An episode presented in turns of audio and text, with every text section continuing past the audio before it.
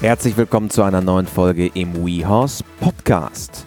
Mein Name ist Christian Kröber und heute zu Gast die Fütterungsexpertin Conny Röhm. Die aktuelle Phase ist ja für uns alle auch die Zeit, sich mit Dingen zu beschäftigen, die man sonst vielleicht eher links liegen gelassen hat oder wo schlicht und einfach die Zeit fehlte.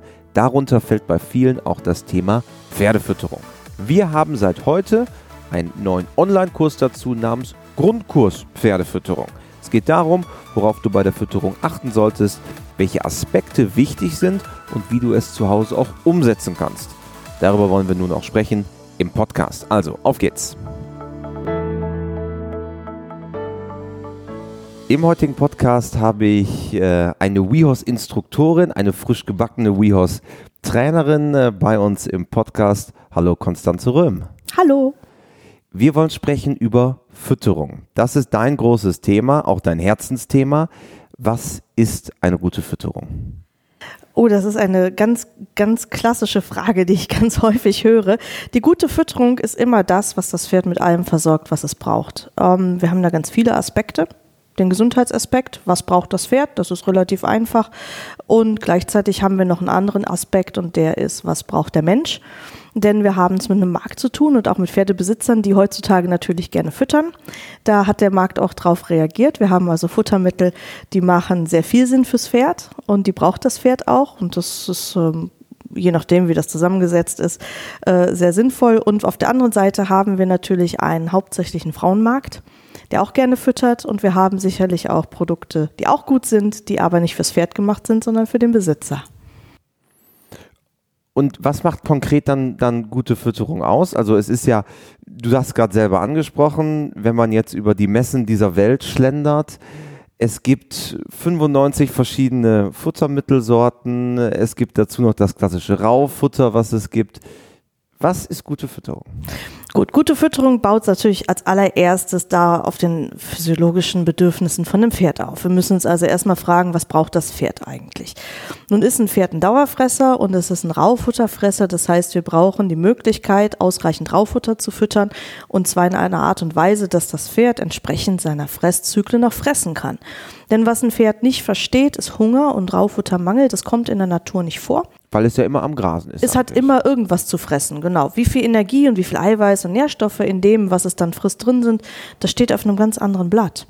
Aber in der Natur kommt Hunger nicht vor. Das heißt, der, das Grundbedürfnis muss einfach gedeckt sein, das ist Raufutter fressen. Raufutter hat sehr viele Gesichter. Raufutter heißt nicht Heu. Das kann Heu und Stroh sein, das können Heu, Stroh und Knabberäste sein. Pferde fressen auch Blätter und Rinde und Beeren und alles, was so kreucht und fleucht auf Gottes grüner Erde. Ähm, und damit beginnt Fütterung. Das heißt, eigentlich ist es die Frage, wie viel willst du essen, Pferd? Und die Frage muss sich halt ein Pferdebesitzer auch stellen. Das ist die erste Frage, die er sich stellen muss. Wie viel möchtest du essen? Und ähm, danach fangen wir erst tatsächlich an zu sagen, okay, ähm, wo ist denn dein Bedarf? Das heißt, ein Pferd hat einen physiologischen Bedarf an Raufutter, um glücklich zu sein und auch satt zu sein. Sättigung ist was sehr Zentrales fürs Pferdewohlsein, dass das Pferd auch wirklich fit ist und psychisch gesund. Und auf der anderen Seite haben wir ähm, natürlich einen rein feinstofflichen Bedarf, Kohlenhydrate, Eiweiß, Mengspurenelemente, Vitamine. Ähm, der steht aber schon auf einem anderen Blatt. Aber grundsätzlich steht ganz vorne immer das Pferdewohl. Das Pferd muss entscheiden können, wie viel ich esse. Wir müssen dann entscheiden, weil wir sind diejenigen, deren Gehirn ein bisschen größer ist, wie viel Nährstoffe führen wir mit diesem Futter zu. Aber erstmal steht immer vorne das Pferd. Denn nur ein glückliches Pferd ist ein gesundes Pferd. Das ist etwas, was gerne vergessen wird, dass wir gar nicht so auf die Glückseligkeit des Pferdes gucken. Wir schauen also viel aufs Exterieur und wie wird das trainiert und wie ist das bemuskelt und wie bringt bringt das Leistung. Wir müssen uns als erstes mal fragen, was braucht mein Pferd, um glücklich zu sein?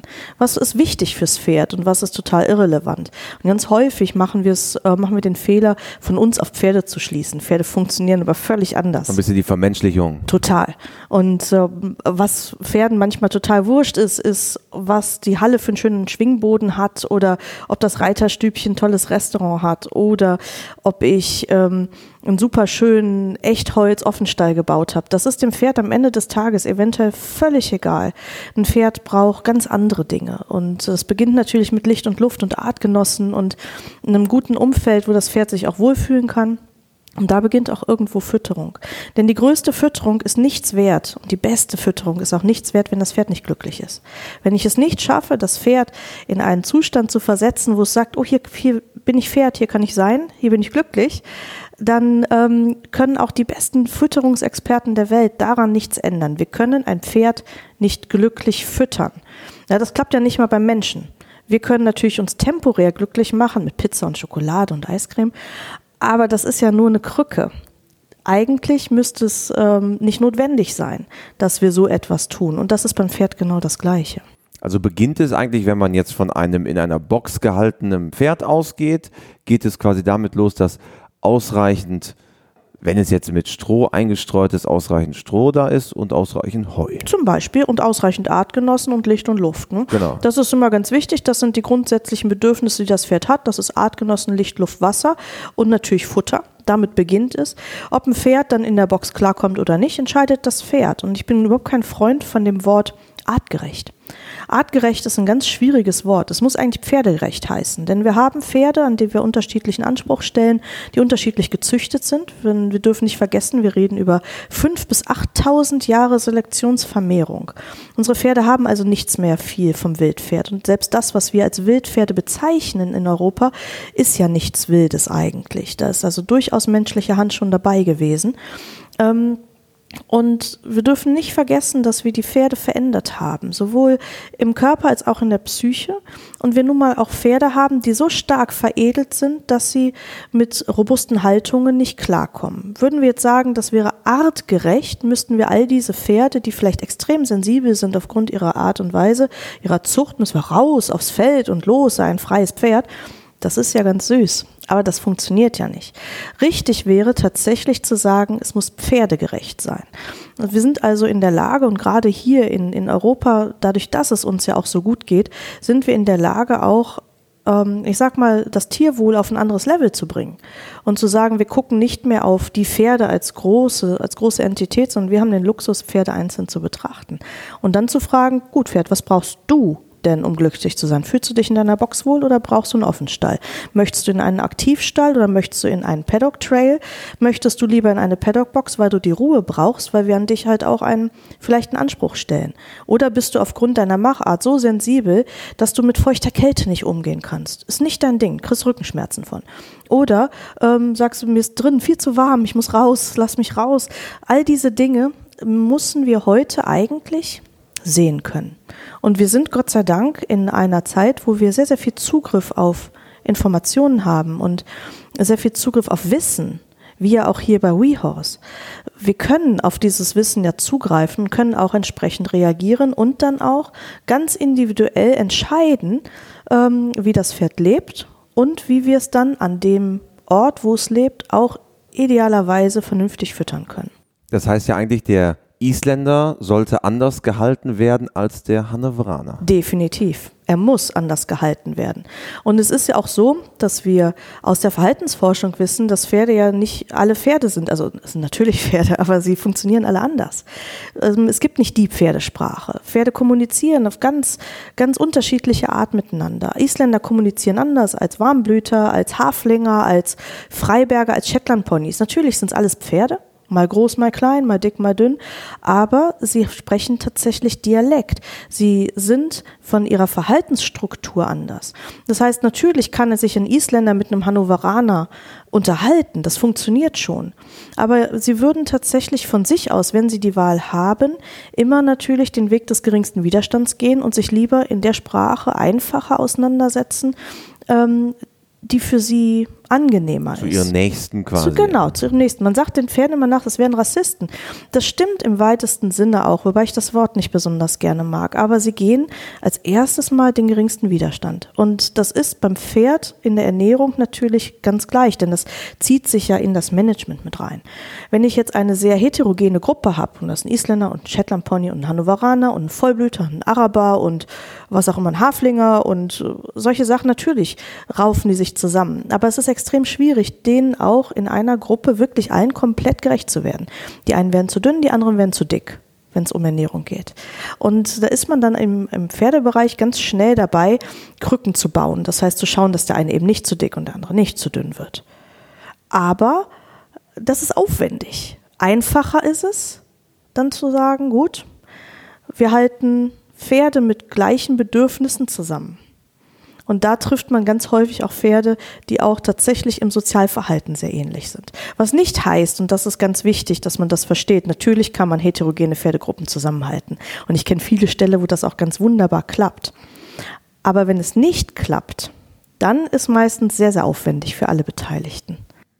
Also wenn man eigentlich je 20 Isländer und 20 Hannoveraner hätte, um bei dem Beispiel zu bleiben, könnte es sein, dass die quasi zwei Gruppen ausbilden. Ja. Oder sogar sehr wahrscheinlich eigentlich. Es ist sehr wahrscheinlich, dass sie das tun oder zumindest die, die großen Teile davon. Es gibt natürlich immer Abweichungen. Und es ist auch vom Management und von der Ernährung her sinnvoll, die tatsächlich zu teilen. Das heißt, dass wir uns frei machen, Pferde unbedingt nach Geschlecht teilen zu wollen, nur die Wallache und die Stuten zusammen oder ähm, sowas, sondern eher nach Bedürfnisgruppen. Wir Ernährer sprechen da eben von den Bedürfnisgruppen, die Pferde darstellen können. Und da können wir zum Beispiel die Bedürfnisgruppe haben der Hannoveraner, die ähm, vielleicht sensibel auf feuchte Kälte reagieren, die ein bisschen mehr Schutz brauchen, die auch vor, vor allem mehr Futter brauchen, äh, weil sie sehr, sehr verschwenderisch mit ihren Ressourcen umgehen und äh, die man aus ihrer Zuchthistorie. Aus ihrer Zuchthistorie, genau. genau. Das ist exterieurbedingt. Ja, wir haben ewig lange Beine, wir haben schmale Rümpfe, wir haben große exaltierte Bewegungen ja. und das kostet. Ja. Energie, schlicht und ergreifend. Oder wir haben die Gruppe, ich sag mal, der kurzbeinigen Puschelponys, die ich sehr, sehr liebe. Ähm, und die sind natürlich aufgrund ihrer, ihres flachen Gangwerks und ihrer guten Isolation und ihrer noch besseren Verwertungsfähigkeit überlebenstechnisch im Vorteil. Die brauchen deutlich weniger und kriegen viel mehr Output. Und äh, wenn man die trennt, macht sich das Leben oder ist es zumindest im Stallernährungs- oder im Ernährungsmanagement viel leichter. Ist ja auch in der Realität so. Also wenn man jetzt guckt, es ist ja selten, dass der Islandpferdereiter und der Dressurreiter den Stall teilen. Das gibt es natürlich auch, hat auch andere Gründe, bestimmt Trainingsbedingungen und so weiter, aber natürlich auch den Grund, den du ansprichst. Ja, natürlich. Ähm, wir sehen auch viele Pferdebesitzer oder ich sehe die zumindest, die auch wirklich sehr, sehr bunte Gruppen haben. Und wie gesagt, es ist gar nichts gegen einzuwenden. Ähm, Gerade im Freizeitreiterbereich sehen wir da durchaus auch Pensionsställe, auch kleine Betriebe, ich sag mal so bis 20 Pferde, die schon eine ganz, ganz wilde Mischung zusammen haben. Und das ist eigentlich auch ganz nett und das funktioniert ja auch gut. Aber es ist natürlich sehr, sehr aufwendig, vor allem wenn es Gruppenhaltungen sind. Und je schwieriger oder je unterschiedlicher die Bedürfnisse dann der Pferde sind, umso aufwendiger ist es hinter im Management. Für denjenigen, der füttert, hauptsächlich. Nun ist ja dein Bestsellerbuch äh, Purzel speckt ab. Da sagst du ja, dass, ich glaube, es sind 60 Prozent aller Pferde seien übergewichtig. Ja. Woran liegt das? Ähm, es sind mittlerweile sogar deutlich mehr als 60 Prozent. Es gibt eine neue Erhebung. Wir sind jetzt mittlerweile ja. bei 68 Prozent. Wer erhebt das? Ähm, wir haben tatsächlich Umfragen gemacht, äh, zusammen mit einer äh, Universität äh, in einem ähm, in einer Bachelorarbeit, die noch nicht veröffentlicht ist, und haben eine neue Erhebung gemacht und haben knapp 20.000 Pferde uns äh, angeschaut, beziehungsweise ähm, Pferdegewichte erhoben.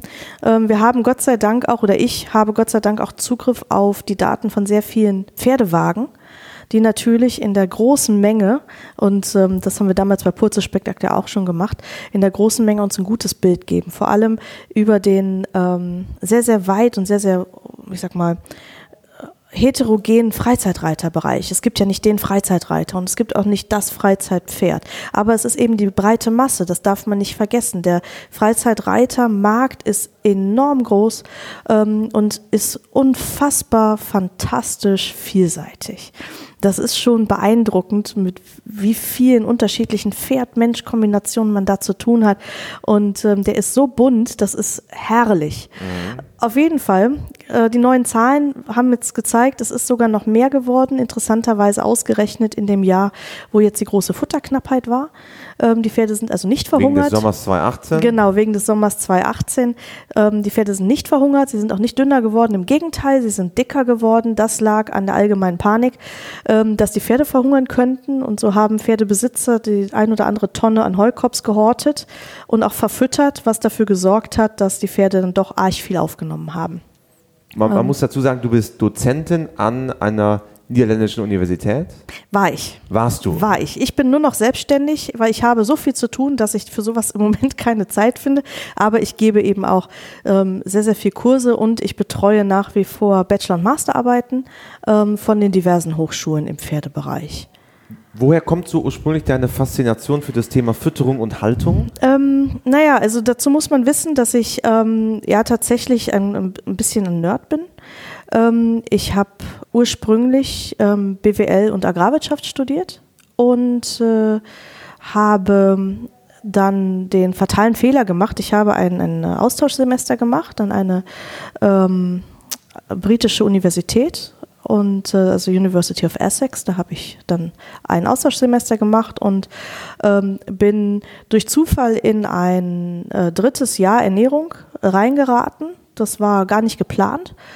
Und das Niveau in Essex war dermaßen hoch, was Pferdewissenschaften angeht, dass ich nicht mehr zurück konnte. Das heißt, ich hab, äh, bin tatsächlich nicht mehr zurück an meine Stammfakultät gegangen, sondern habe dann ähm, nach meinem Grundstudium Agrarwirtschaft äh, Pferdewissenschaften studiert in Essex und habe da insgesamt zwölf Semester studiert. Eine der ersten Unis wahrscheinlich damals, die das angeboten hat, Ähm, oder? Ja, es gab damals zu der Zeit nur zwei äh, Universitäten mit Pferdewissenschaften in England und aber im, eben im Bachelor und Master äh, im Vollstudium mit äh, einer sehr, sehr großen wissenschaftlichen Tiefe. Das haben sie bis heute, die Briten. Ähm, und ich habe tatsächlich, wie gesagt, insgesamt knapp zwölf Semester da studiert, habe eine Masterarbeit geschrieben. Und in diesen zwölf Semestern waren auch zwölf Semester Pferdeernährung enthalten. Es ist also ein etwas anders gelagert, als das heutzutage in Europa gemacht wird. Ähm, ist eine ganz andere Ausbildung, weil man konnte sich damals, und das habe ich auch direkt spezialisieren auf die Ernährung. Das heißt, wir haben extrem tief da reinschauen können, anders als es auf anderen Hochschulen gemacht wird. Und es war eigentlich um mich geschehen, als ich das erste vernünftige Ernährungsbuch in der Hand hatte, ähm, was vom Umfang her das zwei- oder dreifache war von dem, was ich aus Deutschland kannte. Und ich war so fasziniert, dass ich das tatsächlich von vorne bis hinten gelesen habe, all den wissenschaftlichen Kram. Und ich konnte es nicht mehr aus der Hand lesen. Es war das erste Buch, ähm, was mich so gepackt hat, was Wissenschaft angeht. Ich hatte im Agrarwirtschaftsstudium schon Interesse an Nutztierfütterung, aber es war nicht so mein Thema.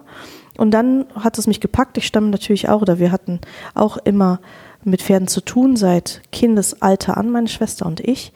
Ähm, ja, und dann kam ich dann nicht mehr weg. Und dann zeigte sich dummerweise auch eine gewisse, ein gewisses Talent für das Thema.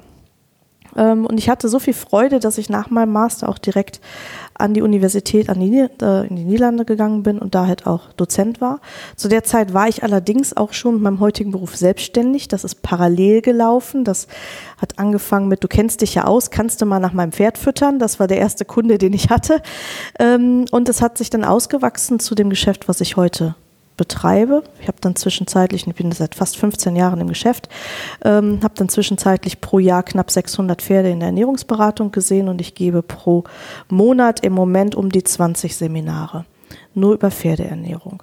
Das heißt, es ist tatsächlich daraus erwachsen auf der einen Seite, dass ich ein Verrückter bin, weil man muss ein bisschen bekloppt sein, damit also sein Geld verdienen zu wollen. Und das ist ein hochwissenschaftliches Thema, was sich permanent verändert. Das ist auch das Tolle an der Ernährung. Das hört nie auf. Man dreht sich einmal rum, man fährt zwei Wochen in Urlaub und zack, ist wieder eine neue Forschung So wie aufgetaucht. eine Humanernährung eigentlich. Genau das Gleiche. Und ähm, es ist super spannend. Und ich kann mir im Moment auch nach wie vor nichts anderes vorstellen. Mein zweites Steckenpferd ist die Sportphysiologie. Das heißt für Pferde natürlich, nicht für Menschen, sondern für Pferde. Und ähm, wenn es um Leistung geht, um Leistungstraining, wobei Leistung einfach auch bei mir nicht aus, automatisch heißt Sport und weiße Reithose, sondern Leistung in Form von physiologischer Leistung. Auch Wanderreiten ist Du Sport. bist ja selber passionierte Wanderreiterin. Ich bin selber, genau, ich bin selber ein passionierter Wanderreiter. Auch das ist Sport. Und zwar für beide äh, Parteien übrigens, nicht nur für Pferde, sondern auch für Menschen. Ähm, und befasse mich mit sehr, sehr gerne auch eben mit diesen Formen von Sport, weil Sport einfach auch in unserer Reitkultur ein unglaublich schlechtes Image bekommen hat, was total schade ist. Weil Sport heißt eigentlich Bewegung über den Erhaltungsbedarf hinaus oder um es in einfachen Worten auszudrücken, jeder Gang macht schlank. Und ähm, ich versuche auch immer, meine, meine Kunden dazu zu motivieren, Sport mit ihren Tieren zu machen, weil auch Pferde haben Spaß an Bewegung. Und wie gesagt, und Sport heißt nicht Turnier und Sport heißt nicht Schleifen, ähm, sondern Sport heißt Bewegung. Und das kann, ähm, ja, und das ist das, womit ich mich an, an zweiter Stelle befasse. Und diese zwei Dinge, ja, haben zu dem geführt, was ich heute bin. Und man nennt es auch im Fachjargon einen Vollblut-Fachidioten. Das ist aber charmant ausgedrückt eigentlich. Ich finde das eigentlich ganz nett. Also ja. es ist ja auch, was, was soll ich sagen, ich habe wirklich nur Ahnung von Ernährung. Ich bin ein relativ schlechter Reiter, finde ich.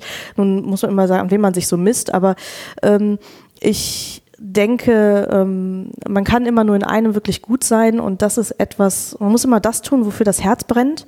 Und es ist tatsächlich so, dass, das, äh, dass mein Herz auch nach den all den Jahren immer noch für die Ernährung brennt und vor allem ähm, dafür, das auch weiterzugeben. Denn das ist im Endeffekt meine Kernaufgabe, ähm, den Menschen das weiterzugeben, äh, was ich über viele, viele Jahre einfach gelernt habe und ähm, die Erfahrung, die ich gemacht habe, neben der Wissenschaft kommt ja noch Erfahrung dazu, es gehört, geht immer Hand in Hand.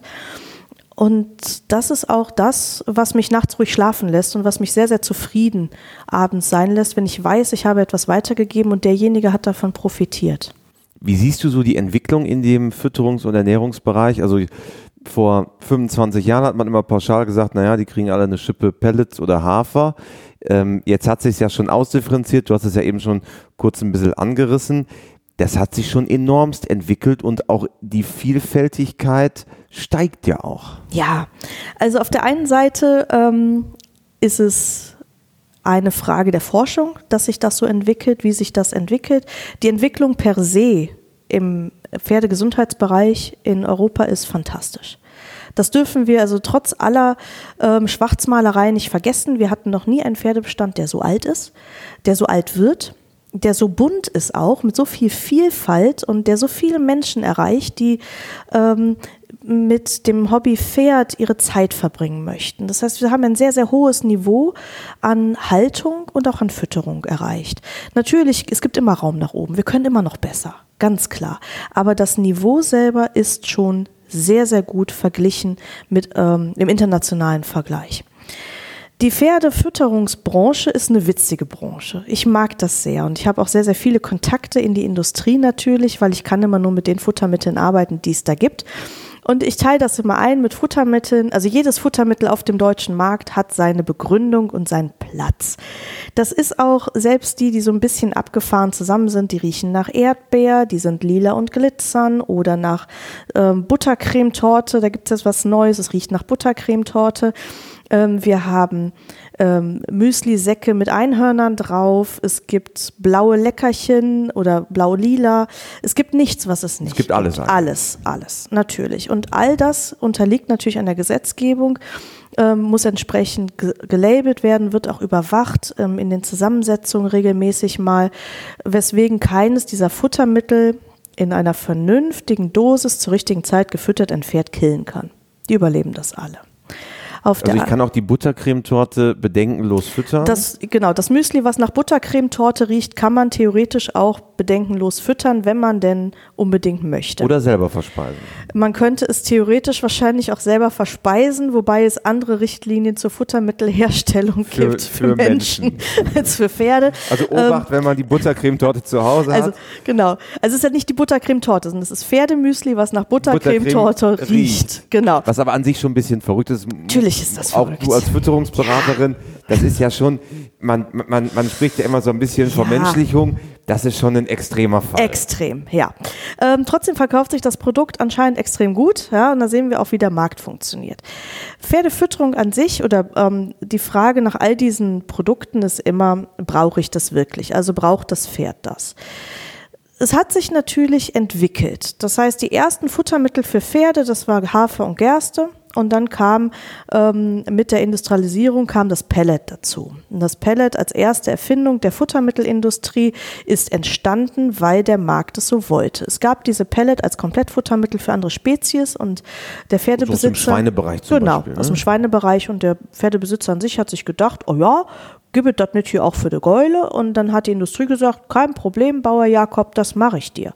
Und so sind die Pellets entstanden. Also eigentlich aufgrund eines Marktwunsches. Es ist nichts Böses dran und gegen Pellet ist auch nichts einzuwenden, wenn wir es brauchen.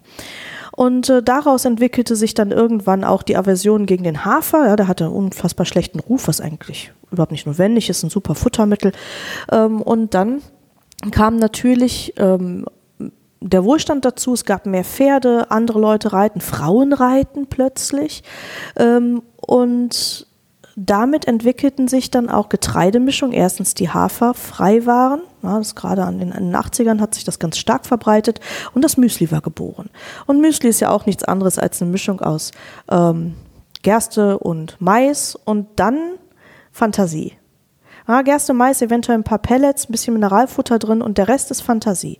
Das heißt, dann kam Obst und Gemüse dazu, dann kamen Aromastoffe dazu, Beimischung von Kräutern, Beimischung von anderen, von, von ähm, Leguminosen also, oder Erbsen und so weiter. Alles Energie- und Eiweißträger. Und hinter jedem Produkt steckt ein kluger Produktmanager oder ein Rezept ähm, Ersteller, der sich dabei auch was gedacht hat. Und das darf man nicht glauben, dass die Futtermittelindustrie da sitzt, sich die Hände reibt und sich überlegt, hahaha, wie verarsche ich den Kunden heute? Das stimmt nicht. Da sitzen Leute, die machen das mit Herzblut, die machen sich große Gedanken dazu. Natürlich machen die sich auch Gedanken dazu, wie kriege ich das am besten an die Frau. Aber in erster Linie ist auch bei diesen Firmen natürlich ganz klar, dass, dass sie ein Produkt produzieren wollen, was dem Pferd einen Mehrwert bringt. Das heißt, was ein Nährstoffdefizit decken kann. Und das ist immer etwas, das, ist, das darf man im Hinterkopf nicht vergessen. Da sitzen gute Leute, die machen sich sehr viel Gedanken. Und natürlich, manche dieser Gedanken sind äußerst kreativ. Aber wir sehen es ja in der Praxis, was verkauft sich am besten, das, was am buntesten ist. Was blau ist oder glitzert. Oder die Buttercremetorten. Oder Buttercremetortenaroma hat. Und ich sehe das immer mit sehr viel Humor. Das heißt, all diese Futtermittel sind nicht per se giftig. Die Frage ist natürlich als Ernährer, die ich immer stellen muss, brauche ich das wirklich? Ich brauche all diese Futtermittel ja sowieso nur, wenn Heu nicht den Nährstoffbedarf des Pferdes decken kann. Dann muss ich zu diesen Futtermitteln greifen. Und dann kann ich überlegen, brauche ich den Hafer? Oder brauche ich was Buntes? Und da kommt auch die Sozialkomponente dazu, denn wir haben ja auch mit einem Menschenmarkt zu tun. Es ist ja nicht so, dass das Pferd mir Antwort gibt, was es braucht, sondern wir haben auch in der Regel eine weibliche Kundin dabei, die auch ein gewisses Bedürfnis daran stellt. Und die sagt, das fütter ich mit einem guten Gefühl. Aber nicht giftig ist ja das eine, aber angepasst auf die Bedürfnisse des Pferdes ist ja noch was anderes. Wie erkenne ich denn, was ich meinem Pferd am besten füttern soll? Ja, also grundsätzlich ist es so, dass ich eigentlich vom Pferdebesitzer heute erwarten muss, dass er sich weitestgehend bildet, zumindest grundsätzlich, was Pferdeernährung angeht. Und ich sage dann immer ganz salopp, wer reiten will, muss füttern können. Fütterungslehre ist etwas, was in der deutschen Ausbildung rund um Pferde viel zu kurz kommt. Die Leute lernen viel schneller reiten, als dass sie überhaupt lernen, was Futtermittel sind, was das Pferd benötigt, wie ein Pferd verdaut. Wir haben also durchaus, oder ich treffe auch in meinen Kursen immer wieder Leute, die haben seit 30 Jahren Pferde und die haben über Ernährung nur ein ganz, ganz rudimentäres Grundwissen. Und das finde ich eigentlich erschütternd. Denn ähm, wer nichts weiß, muss alles glauben. Je mehr ich weiß und je mehr ich ein, ein Gefühl habe, ähm, was braucht mein Pferd eigentlich? Wie sieht mein Pferd innen aus? Wie funktioniert mein Pferd? Wie verdaut das? Was ist der physiologische Bedarf? Was ist der Nährstoffbedarf? Wo, wie viel braucht mein Pferd? Wenn ich mich damit mal befasse, und das ist keine Raketentechnik. Ernährungslehre oder gerade Pferdeernährungslehre ist keine Raketentechnik. Das hat nichts mit, ähm, das ist nichts Mystisches, das ist nichts Esoterisches, das ist nichts super kompliziertes. Es ist auf den ersten Blick erstmal sehr viel, aber je mehr man sich damit befasst, desto einfacher wird es auch am Ende. Und jeder Pferdebesitzer sollte den Bedarf seines Pferdes kennen. Dafür muss er mal einen Kurs in Pferdeernährung gemacht haben.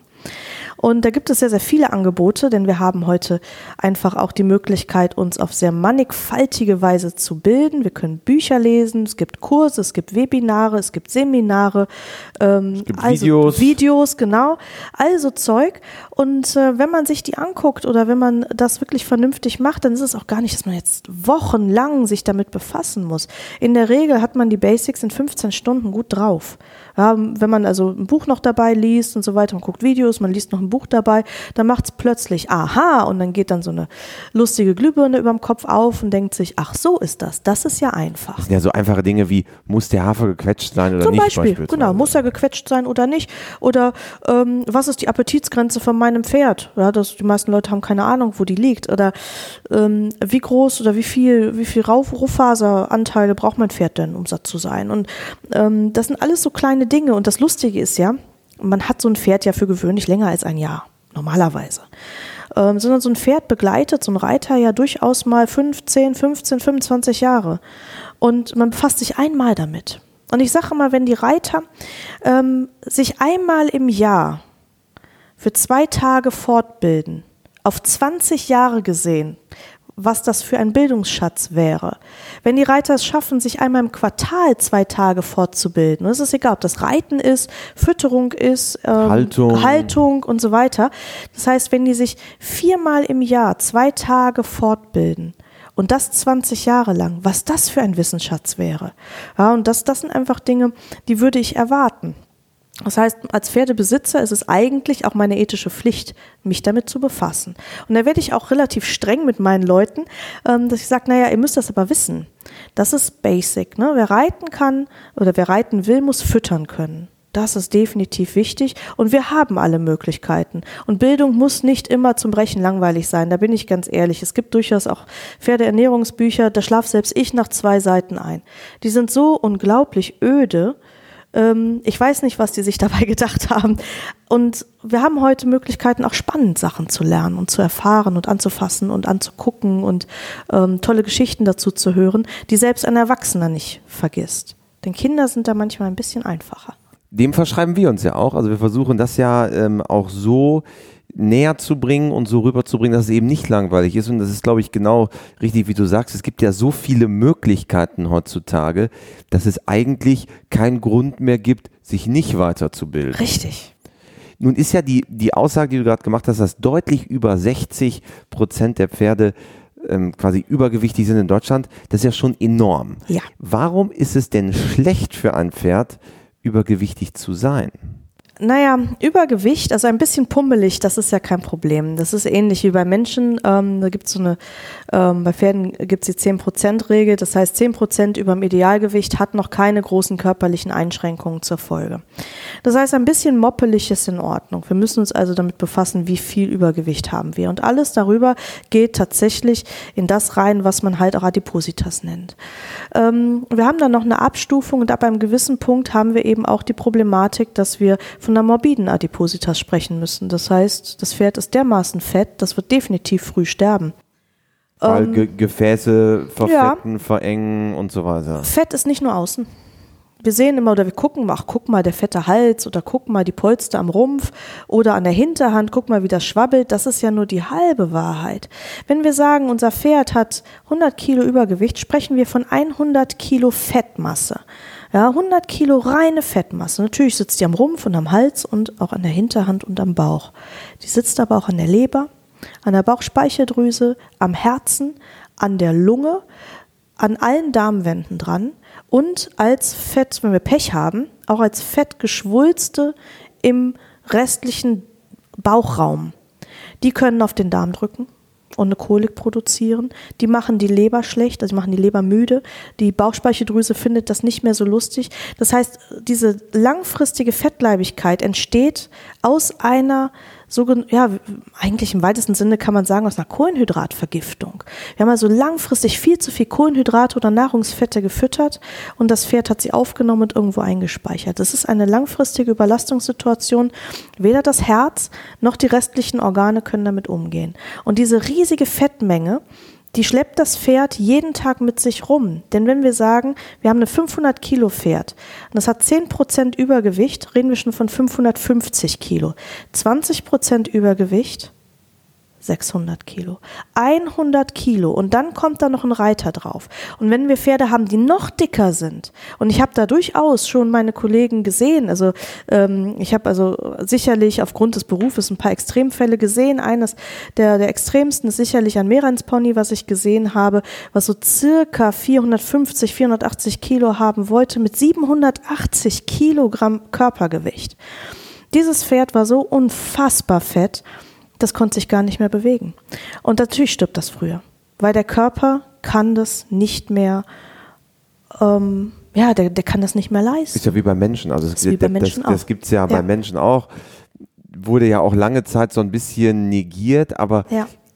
Dünn sein heißt ja nicht gleichzeitig Nein. fit sein. Richtig. Und ähm, es ist ja auch nicht notwendig, dass jeder super, super dünn und super fit ist. Das ist ja auch nicht Sinn der Sache. Aber wir müssen schauen, dass wir natürlich eine ethische Verpflichtung haben, es nicht so weit kommen zu lassen, gerade bei unseren Pferden. Denn die suchen sich das nicht aus. Es ist also nicht so, dass die in den Spiegel gucken und sagen, ach ja, ich bin ja ein bisschen barock geworden. Ach, guck mal, ein Polster am Hintern. Ich laufe jetzt ein bisschen mehr im Offenstall herum und mache ein bisschen Aerobic. Und Pferde nehmen das nicht wahr, sondern das Pferd fühlt sich immer schlechter und das ganze endokrine System leidet darunter, die Atmung leidet, es leidet alles. Das Pferd kriegt auch keine Luft mehr, weil der Rumpf schon so prall gefüllt ist mit Fett, dass es gar nicht mehr wirklich atmen kann. Diese Pferde sind extrem kurzatmig. Das ist für Pferde enorm wichtig bei dem Lungenvolumen. Extrem. Auch, ne? Ja, die müssen ja atmen können, aber es ist einfach kein Platz mehr. Das heißt, wir haben ganz viele Dinge. Ganz am Ende der Kette steht natürlich auch die Belastung des Bewegungsapparates. Dass die, dass die Gelenke leiden, Sehnen leiden, dass da die Knorpelflächen der Gelenke äh, Probleme kriegen. Aber das steht ganz am Ende der Kette. Wir kriegen riesige Probleme vorher. Und deswegen halte ich auch diese Adipositas bei Pferden für eine ganz gefährliche Angelegenheit. Und die Leute müssen sich darüber im Klaren sein, dass das eben nicht geht. Dass das auch ab einer gewissen Prozentzahl tierschutzrelevant ist. Das heißt, das ist tatsächlich dann eigentlich ein Verstoß gegen das Tierschutzrecht, wenn ich das Pferd so weit verkommen lasse, dass das so unglaublich dick ist. Wie gesagt, ein bisschen pummelig ist kein Problem. Ich mache es auch ganz ehrlich, meinen Pferdebestand zu Hause, ich habe so kleine plüschige, einen ganzen Haufen davon. Was für Pferde hast du? Oh, wir haben, ähm, ich, ich habe ein Shetland Pony zum Beispiel, was ich ähm, fahre. Ich bin also ein Oh. passionierter Sulky? Fahrer. Ja, natürlich. Ähm, seit, äh, ich fahre seit fast 20 Jahren Kutsche Respekt. und äh, habe sehr viel Spaß drin. Ich bin früher Großpferde gefahren ähm, und wir fahren in der ganzen Familie nur noch Shetland-Ponys lustigerweise. Also wir sind da alle Da gibt es aber viele. ja, das, ist, sehr beliebt. definitiv auch ein Erwachsenenhobby. Das ist ein Ja. Riesenspaß und ich kann es nicht verstehen, wenn Leute Shetland-Ponys als Rasenmäher halten. Die sind so lustig und so leistungsstark. Also mein Shetland-Pony ist das beste Pferd im Stall, sage ich immer. willensstark auch. Ne? Extrem und die sind, die machen so viel Freude und die wollen auch arbeiten, die sind wahnsinnig clever. Und ähm, ich sage immer, das ist mein gute Laune Pony, weil ich kann in den Stall kommen und hatte einen echt schlechten Tag oder super anstrengend und ich ich kann den einfach anspannen und wir fahren und das ist entspannend und ich habe Spaß und er hat Spaß. Äh, das ist echt echt super. Ähm, dann habe ich ein Reitpferd, das ist ähm, mittlerweile mein Wanderreitpferd, das ist, kommt jetzt in die Jahre. Das heißt, äh, wir haben jetzt auch einen Rentner, die wird jetzt, denke ich, in den nächsten Jahren in Rente gehen. Das ist ein Mix aus einem Friesen und einem Haflinger. Die habe ich schon seit sehr vielen Jahren. Die hat mit mir die Welt gesehen. Das ist also mein Langstreckenpferd. Die ist äh, fantastisch. Aber wie gesagt, ne, die Zeit geht weiter und deswegen gibt es, da ist auch schon ein ähm, Nachfolger an Bord und das ist mein Maultier. Das heißt, ich habe nicht nur Pferde, sondern ich habe auch ein großes Maultier mit äh, 1,58 Meter Stockmaß, also ein sehr großes und äh, sehr starkes, der hoffentlich mit mir bald die Welt bereist und ähm, über die Alpen geht und Als bis an die Nordsee. Lastentier dann? Nein, als Also Reitpferd. Wirklich, du sitzt Natürlich. Man kann die hoffentlich, also die meisten Maultiere sind sehr gut zu reiten. Ähm, es ist halt kein Pferd, es muss anders ausgebildet werden. Ähm, und wir geben uns da sehr Anlehnung viel und so Mühe. gibt es da nicht. Ne? Hm, Doch, doch, natürlich. Die können, Ja. was das angeht, ganz, ganz normal geritten werden. Nur der Weg dahin ist ein anderer, weil Maultiere sehr, sehr viel, viel klüger sind als Pferde. Die lassen nicht jeden Mist mit sich machen. Und da muss man sehr kleinschrittig arbeiten, mit sehr viel positiver Verstärkung. Ähm, aber natürlich, es gibt auch, nicht in Deutschland, aber durchaus in anderen Ländern, in den USA und auch in England, Maultiere, die ähm, sehr hochwertig dressurmäßig vorgestellt werden auf Turnier. Ähm, und auch wenn die Deutsche Reiterliche Vereinigung und auch auf, ähm, das nicht äh, zulässt, in anderen Ländern ist es so, dass Maultiere ähm, auch außerhalb des Breitensports performen dürfen. Die Amerikaner haben dafür ganz eigene Klassen, sowohl Western als auch Dressurklassen, als auch Hunterklassen. Bei den Briten ist es immer noch so ein bisschen Goodwill, aber es funktioniert und es gibt da durchaus ähm, Maultiere in äh, schweren Klassen. Wirklich. Das ist ja erstaunlich. Ja, nur in Deutschland leider nicht. Ich hoffe, wir sehen das früher oder später, ähm, dass es da kommt. Aber das Maultier, was ich habe, dessen Hauptaufgabe und Glückseligkeit und das, wo er am meisten Spaß dran hat, ist tatsächlich draußen reiten. Und woran würde man jetzt sehen, ob diese Pferde zu dick sind? Oh, das ist ganz einfach zu sehen, es schwabbelt. ist, also wir sehen einen großen Halskamm. Also wenn meine Pferde oder auch andere Pferde zu dick sind, das erste, woran es man sieht, ist der, der Kammfett oben an dem, am Mähnenkamm. Ähm, wir sehen äh, große Fettpolster am Rumpf rechts und links. Wir sehen es an der Schulter. Die Hinterhand schwabbelt und wenn ich es an der Longe habe und um mich herumlaufen lasse, sehe ich so eine Doppelwellenbewegung am Rumpf. Das heißt, es bewegt sich alles. So schwopp, schwopp, schwopp. Dann wissen wir eigentlich schon, es ist zu dick. Ähm, und zwar unabhängig von der Rasse. Also in dem Moment, wo ich es anfasse und es schwabbelt überall und ich kann die Rippen zwar fühlen, aber nur mit Porkeln, ist es viel, viel, viel zu dick.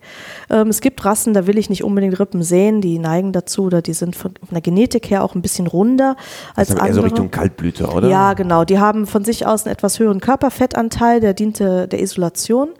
Ähm, das heißt, sie müssen nicht alle aussehen wie ein ähm, strammer Trakener, gerade nach einem Vielseitigkeitsparcours, sondern ähm, es ist tatsächlich so, dass äh, manche Rassen von sich aus ein bisschen runder sind. Aber in dem Moment, wo ich reingreife und es ist schwabbelig, ist schwierig. Und wenn diese Fettpolster dann noch, noch hart werden, dann ist schon fünf nach zwölf. Dann ist es wirklich schon allerhöchste Eisenbahn und das Pferd in der Regel auch schon stoffwechselkrank. Und dann geht das plötzlich ganz schnell. Übrigens auch Vollblüter können solche Probleme entwickeln, auch wenn sie nicht so riesen Fettpolster entwickeln, aber auch ein überfütterter Vollblüter wird krank. Würde das denn einem Pferd in der freien Wildbahn passieren? Ja, natürlich. Tut es auch. Ähm, wenn wir wildlebende Bestände anschauen, die in sehr, sehr großen ähm, Futterüberfluss leben, dann ist weder Hufrehe noch Fettleibigkeit eine, ähm, ein Phänomen, was es nicht gäbe. Das heißt, auch bei wildlebenden Gruppierungen, und das ist egal, ob das jetzt ähm, Exmoor-Ponys sind in England oder Mustangs. Die ja dort noch frei leben. Die ja. auch da genau im Exmoor noch frei leben oder Mustangs, ähm, dann hätten wir da ein sehr großes Problem. Und auch wenn wir natürlich Pferde anschauen, hier in Deutschland, im Meerfelder Bruch, die äh, Dülmener, die Dülmener, wenn die ähm, in einem Futterüberfluss leben würden, was sie nicht tun, würden wir da auch sehr, sehr große Mengen Hufrehe und metabolischen Erkrankungen sehen. Immer dann, wenn quasi die Lebensumstände zu gut sind dann wäre es ein Problem. Aber eigentlich sind Pferde in ihrer ursprünglichen Form eher Karglandtiere gewesen ähm, und sind mit den ähm, ja, mit, ich sag mal, mit den reichhaltigen Weiden, die wir in Europa nun mal haben, auch schon, auch selbst ohne menschliches Zutun, selbst Wildwiesen sind für Pferde schon sehr, sehr reichhaltig, ähm, hätten sie da Probleme. Aber da wir nun mal auch kein Wildpferd mehr haben und selbst diese drei Gruppierungen jetzt gerade sind ja nicht mehr so wirklich wild. Ja, keine echten Wildpferde mehr. Eben, ähm, deswegen ähm, fällt es nicht so auf und die sind ja insofern schon veredelt, als dass sie auch einen höheren Bedarf hätten. Viele unserer Pferde hätten in der Wildbahn auch überhaupt keine Chance. Gerade unsere großen Warmblüter würden in der freien Wildbahn sehr wahrscheinlich den ersten Winter vielleicht, aber den zweiten Winter nicht mehr überleben. Dafür Mhm. wären sie zu sensibel. Ist denn das Zückerchen, was man täglich gibt, dann ein Problem? Also es Nein. gibt ja viele, die noch so ein Zückerchen geben. Das kann man machen. Dann Die Menge es, macht das. Dann, dann hieß es mal, also Dosis ist das Gift.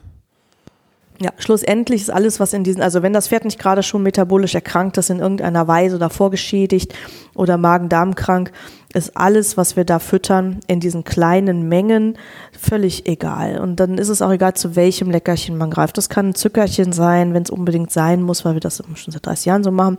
Oder ein handelsübliches Leckerli für Pferde, die kann man kaufen. Freut sich der Hersteller. Wir können aber auch schlicht und ergreifend ein Möhrchen füttern oder einen Apfel. Ähm, das ist alles in Ordnung. Die Menge macht das Gift immer. Und ähm, mir ist es auch lieber, wenn ähm, Leute dann eine kleine Menge von Keksen in das Pferd hineinschieben und sich freuen. Das Pferd freut sich, alle freuen sich, als wenn sie sich gegenseitig traurig angucken. Aber in dieser, in dieser kleinen Menge, wir müssen bedenken, wir haben es ja mit großen Tieren zu tun. Wir haben 500, 600 Kilo Körpergewicht, als ob da 15 Gramm Leckerchen irgendeinen physiologischen Unterschied machen würden. Das ist total egal. Also rein damit. Ja, und es muss natürlich äh, mit Sinn und Verstand geschehen. Ja, der Sinn und Verstand hört auf, wenn ich natürlich höre, dass ein Pferdebesitzer in drei Tagen ein Kilo Leckerchen wegfüttert. Ja, das ist keine kleine Menge mehr. Also es, so- es soll nicht zum Ersatzfutter Nein, werden. zwei, drei Leckerchen am Tag sind aber in der Regel völlig unproblematisch. Und dann kann man da auch die rosanen kaufen oder die lilanen. Vielleicht gibt es da ja auch den Butter, nicht Butterkuchen, Gibt es tatsächlich Vanillearoma? Ja. Kann man, also ähm, die sind auf, äh, von einem Hersteller aus auf Reisbasis mit Vanillearoma, die sind auch schön vanillegelb. Ähm, Pferde mögen die, glaube ich, ganz gern. Ja, und es gibt ja auch verschiedenstes. Also die Springweltmeisterin Simone Blum füttert ihrer Alice immer eine Mango. Ja, kann man machen. Ja, auch das, ähm, auch solche Dinge. Ich habe auch einen Kunden, der füttert jeden Tag eine Wassermelone. Aus physiologischer Sicht, ähm, also aus Ernährersicht muss ich sagen, naja, also es ist sehr viel Zucker und Wasser, muss das wirklich sein. Auf der anderen Seite sind die Pferde sehr glücklich und er auch und ähm, die sehen auch gut damit aus. Und das sind alles Dinge, wo rein biochemisch eigentlich nicht viel dagegen spricht. Das wäre ähm, Mumpitz, wenn man jetzt behaupten würde, oh mein Gott, eine Mango, das geht gar nicht. Ja, das ist ja falsch. Die Mango besteht aus, aus Wasser, aus Zucker, aus ähm, Zellstoff sehr wahrscheinlich und aus ein paar Mengen- und Spurenelementen. Ähm, und im Endeffekt rein biochemisch gibt es keinen Grund, es nicht zu tun.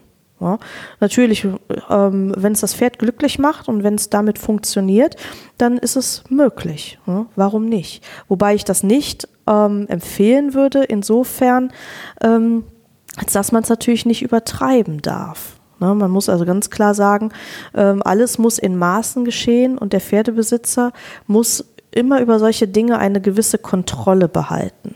Und solange das aber funktioniert und der Pferdebesitzer sowas kontrolliert tut, ist da nichts gegen einzuwenden. Wir haben jetzt letztens lange diskutiert im Büro über das Thema nachhaltiges Futter, biologisches Futter. Mhm. Das, was ja am Ende in der Humanernährung auch ein Riesenthema ist, Biozertifizierung und so weiter. Ja. Hält das auch Einzug in die Pferdefütterung? Ja, Gott sei Dank. Ähm, und das ist auch gut. Also auf der einen Seite natürlich Bio, und auf der anderen Seite aber auch, dass die Pferdebesitzer beginnen, sich Gedanken zu machen zu Futtermitteln, die ähm, vielleicht sehr lange Reisewege hinter sich haben. Ähm, Futtermittel Nummer eins, was da definitiv im Fokus steht und was ich sehr, sehr begrüßen kann, dass da so drüber diskutiert wird, sind Salzlecksteine aus Pakistan.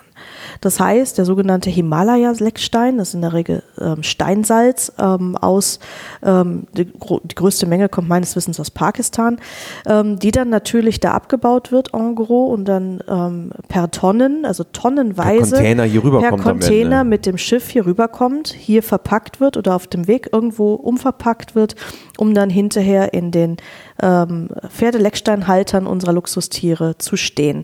Dazu muss man wissen, dass man Steinsalz gleicher Qualität für, den, ähm, für ein bisschen mehr Geld, das ist nicht besonders viel teurer, ähm, ich glaube es sind so 20 Cent im Kilo oder so, also es ist wirklich übersichtlich, auch in Deutschland kaufen kann. Das heißt, es gibt mehrere Salinen in Deutschland und auch in Österreich, ähm, wo man Steinsalz kaufen kann. Der ist natürlich dann nicht so rund und der hat auch kein Loch in der Mitte, aber dem Pferd ist das am Ende des Tages egal. Steinsalz ist Steinsalz.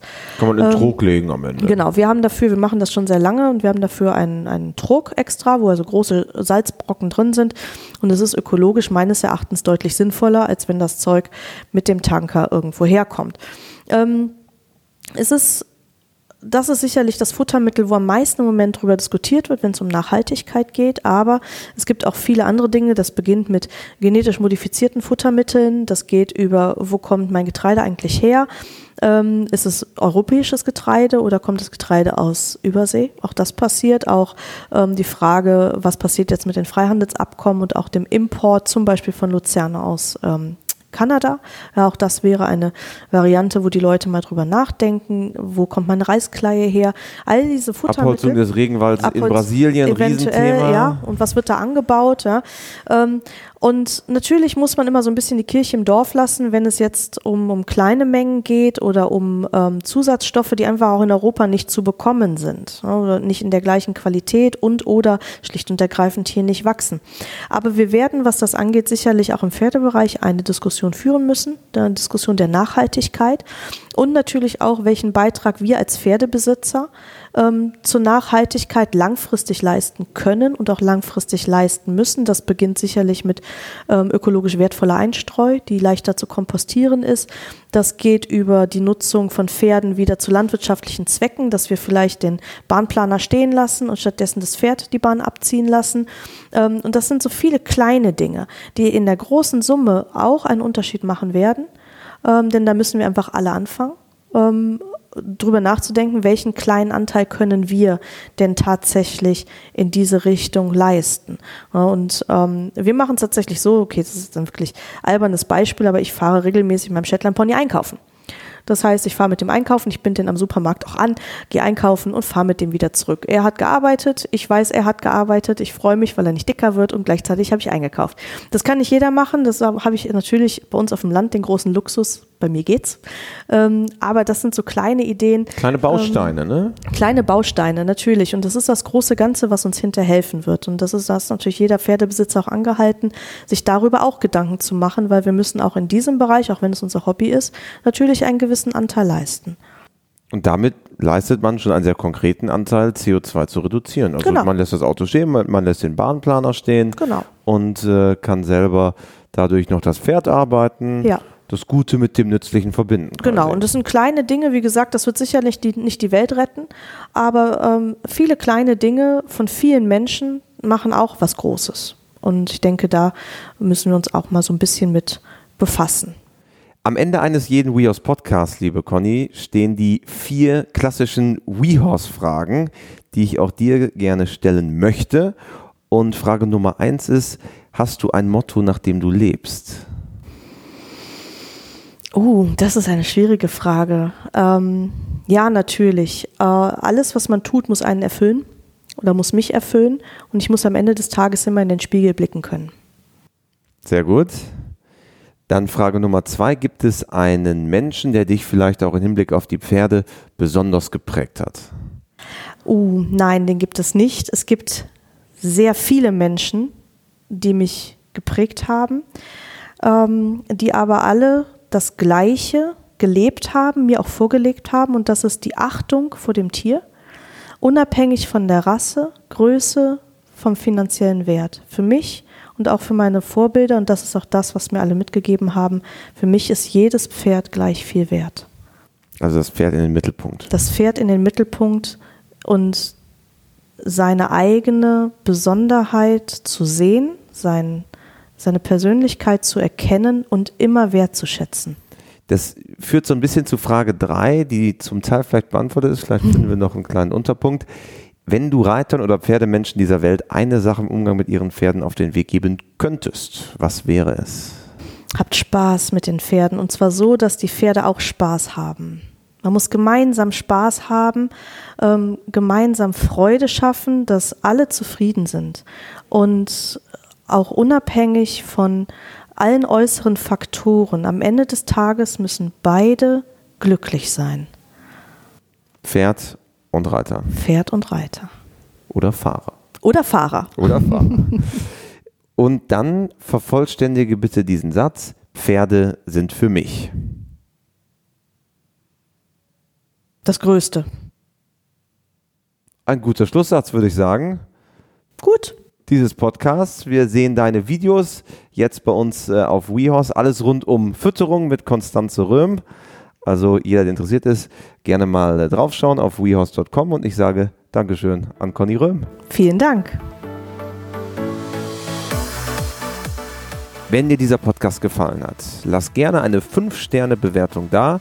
Damit hilfst du, dass noch mehr Menschen davon erfahren. Bis bald beim WeHorse Podcast.